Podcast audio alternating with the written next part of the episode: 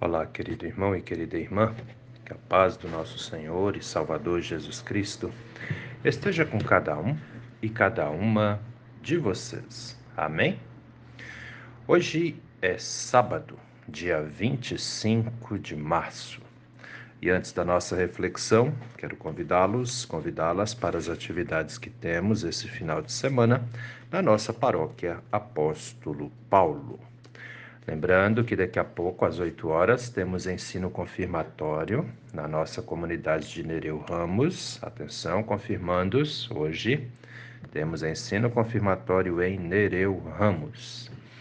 E logo mais, às 19 horas, temos culto na comunidade da Vila Lenze, 19 horas. Esse culto é com Santa Ceia e terá também a participação dos nossos jovens. E amanhã, Domingo, às 9 horas da manhã, temos culto na comunidade de Bom Jesus com Santa Ceia também.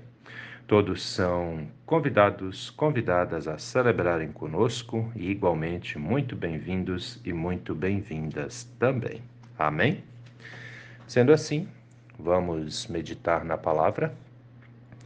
As palavras das senhas diárias para hoje trazem do Antigo Testamento o livro de Provérbios, capítulo 16, versículo 32, onde o sábio diz assim: É melhor ter paciência do que ser herói de guerra.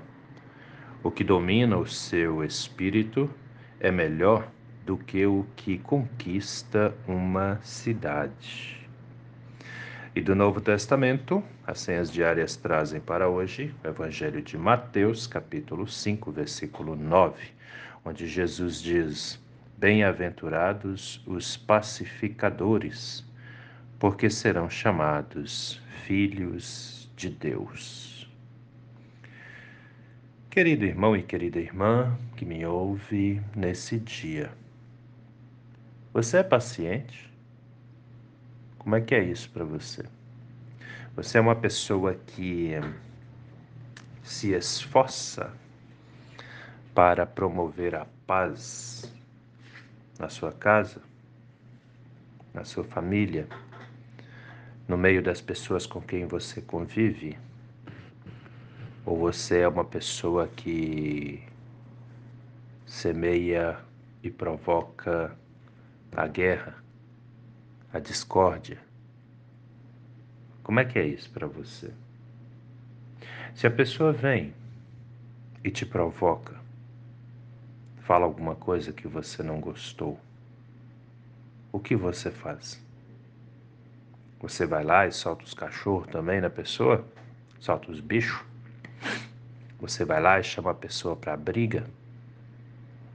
Você fica também provocando, falando mal da pessoa, o que você faz? Ou você deixa passar? Né?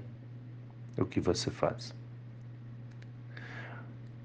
Eu estive conversando uma vez com uma pessoa sobre isso e ela falou para mim assim: Olha, Pastor Gil, a pessoa pode até me provocar mas ela vai ter o troco. Eu pensei, olha só. E é gente da igreja. Interessante, né?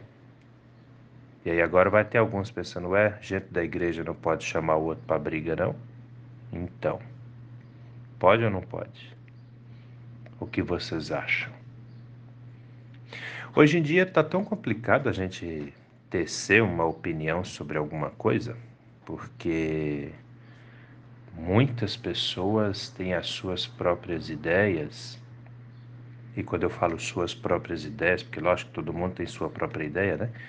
Mas quando eu falo próprias ideias, eu quero dizer que são mais influenciadas pelo mundo do que pela palavra de Deus.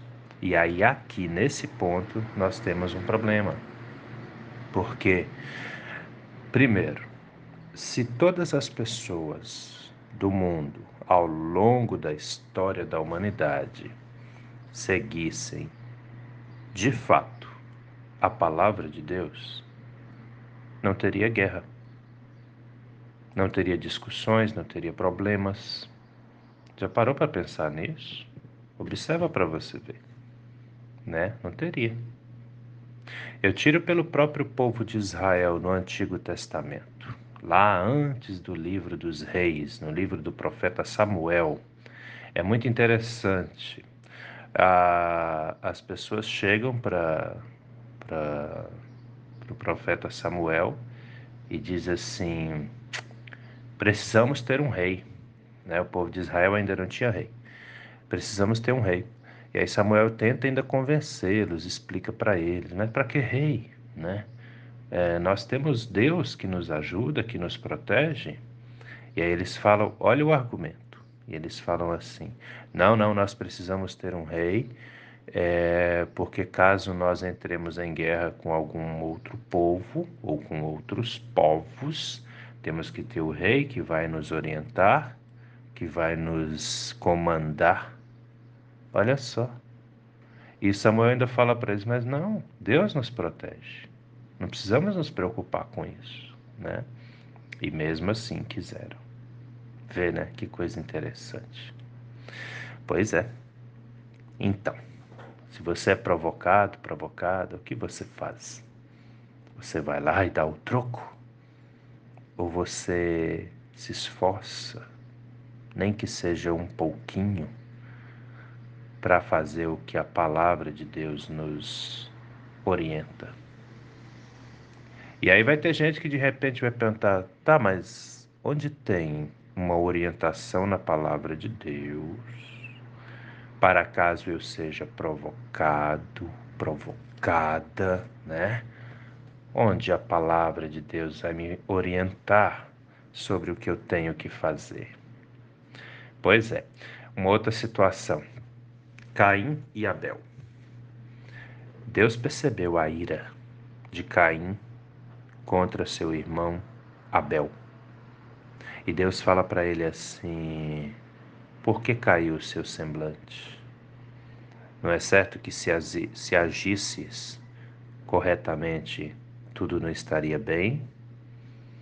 E aí Deus ainda fala para ele assim: Eis que o pecado jaz à porta mas cabe a você, né, controlá-lo. Olha isso. E às vezes o pecado está na porta. Porta de quê? Porta do nosso coração. Estamos prontos para agir, para fazer algo errado. Mas cabe a nós nos controlar. Então, mas aonde está na Bíblia? Pois é, ué, nós acabamos de ler aqui. Olha lá, vamos para a Bíblia de novo. Livro de Provérbios, capítulo 16, versículo 32. É melhor ter paciência do que ser herói de guerra. O que domina o seu espírito é melhor do que o que conquista uma cidade. Como assim, né? Tem gente que lê essas coisas e não entende o que, que o sábio quer dizer. Bom, vamos explicar. É melhor ter paciência do que ser herói de guerra. O herói de guerra, ele é dito como herói de guerra porque ele foi na guerra e voltou vivo, sendo alguém que se destacou na batalha. Bom, mas para se destacar na batalha, o que, que ele fez? Ele matou. Entendem? Matou. Tirou vidas. Né? Na guerra é isso que acontece. Um monte de soldados em lados opostos, matando para não morrer. Né? Esses que voltam são chamados de heróis de guerra. São homenageados, recebem medalhas, aquele negócio todo, né? Mas vivem o resto da vida com aquele peso. Eu matei. E aí o sábio, né?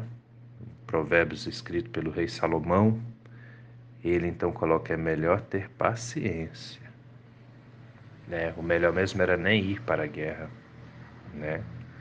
Do que ser um herói de guerra. E aí ele ainda complementa: o que domina o seu espírito é melhor do que o que conquista uma cidade. Lembrando aí do tempo dos reis, né? Para conquistar uma cidade, o que, que acontecia antes? A guerra. E na guerra, o que, que acontecia? Pessoas eram mortas, pessoas matavam para não morrer. E isso eu acredito criava depois um, uma situação muito difícil, porque o quinto mandamento diz: não mate. Nós não temos o direito de tirar uma vida, porque nós não geramos, nós não criamos, aliás, a gente gera, mas nós não criamos a vida. Quem criou tudo foi Deus. E aí vem Jesus, no, no Evangelho de Mateus, capítulo 5, versículo 9, vai dizer: Bem-aventurados, ou seja, felizes, os pacificadores, ou seja, os que promovem a paz. Felizes os que promovem a paz. E olha a recompensa que essa pessoa terá, porque serão chamados filhos de Deus. Serão chamados quando? No dia do juízo final. Então, querido, querida, você é paciente? Sim? Não? Se você é, glória a Deus por isso. Se você não é, repense seus conceitos porque ser paciente, ser pacificador, promover a paz tem recompensas. E vale a pena, viu? Porque essa nossa vida aqui, por mais longa que seja, é passageira, mas a vida eterna simplesmente não tem fim. Onde você quer passar a sua eternidade? No inferno? Para onde vão todos aqueles que provocam, que destroem, né? Ou no céu? Para onde vão os pacificadores. Pensa nisso com carinho, meu irmão. Pensa nisso com carinho, minha irmã, porque essa palavra é para mim, é para você, é para todos nós. Vamos orar? Deus eterno e todo-poderoso, muito obrigado, Senhor, por mais essa noite que passou em que pudemos descansar. Obrigado por esse dia que inicia, onde temos mais uma oportunidade de estarmos em comunhão com o Senhor e com o nosso próximo.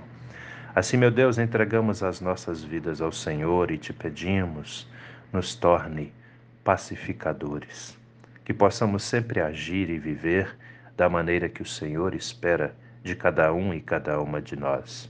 Que em nossa casa haja paz, que em nossa família haja paz que haja paz, meu Deus, entre os casais, principalmente aqueles que vivem em desavenças. Dê, meu Deus, aos homens, às mulheres, cada vez mais paciência para que possam dialogar, para que possam conversar, ao invés de viverem brigando, discutindo. Faça, Senhor, com que cada um e cada uma de nós seja um pacificador, uma pacificadora que de fato e verdade a luz do seu Espírito Santo ilumine as nossas vidas. Abençoe aqueles que sofrem com enfermidades físicas, com enfermidades da alma, os que estão internados em hospitais, os que estão em tratamentos em casa, os que passaram ou ainda vão passar por cirurgias. Meu Deus, venha cuidar, venha ajudar. Abençoe e console conforte os enlutados pessoas que perderam entes queridos e agora sofrem com a falta dessa pessoa que partiu, dessa pessoa que o Senhor chamou para a eternidade. Fique, meu Deus, com cada um e cada uma de nós. É em nome do nosso Senhor e Salvador Jesus Cristo que te pedimos e desde já também te agradecemos, pois temos a plena certeza de que o Senhor ouve as nossas orações e atende aos nossos pedidos também. Em nome de Jesus. Amém, Senhor. Querido irmão, querida irmã, que a bênção do Deus Eterno e Todo-Poderoso, Pai, Filho e Espírito Santo, venha sobre você e permaneça com você, hoje e a cada novo dia de sua vida, em nome do nosso Senhor e Salvador, Jesus Cristo. Amém. E até a próxima.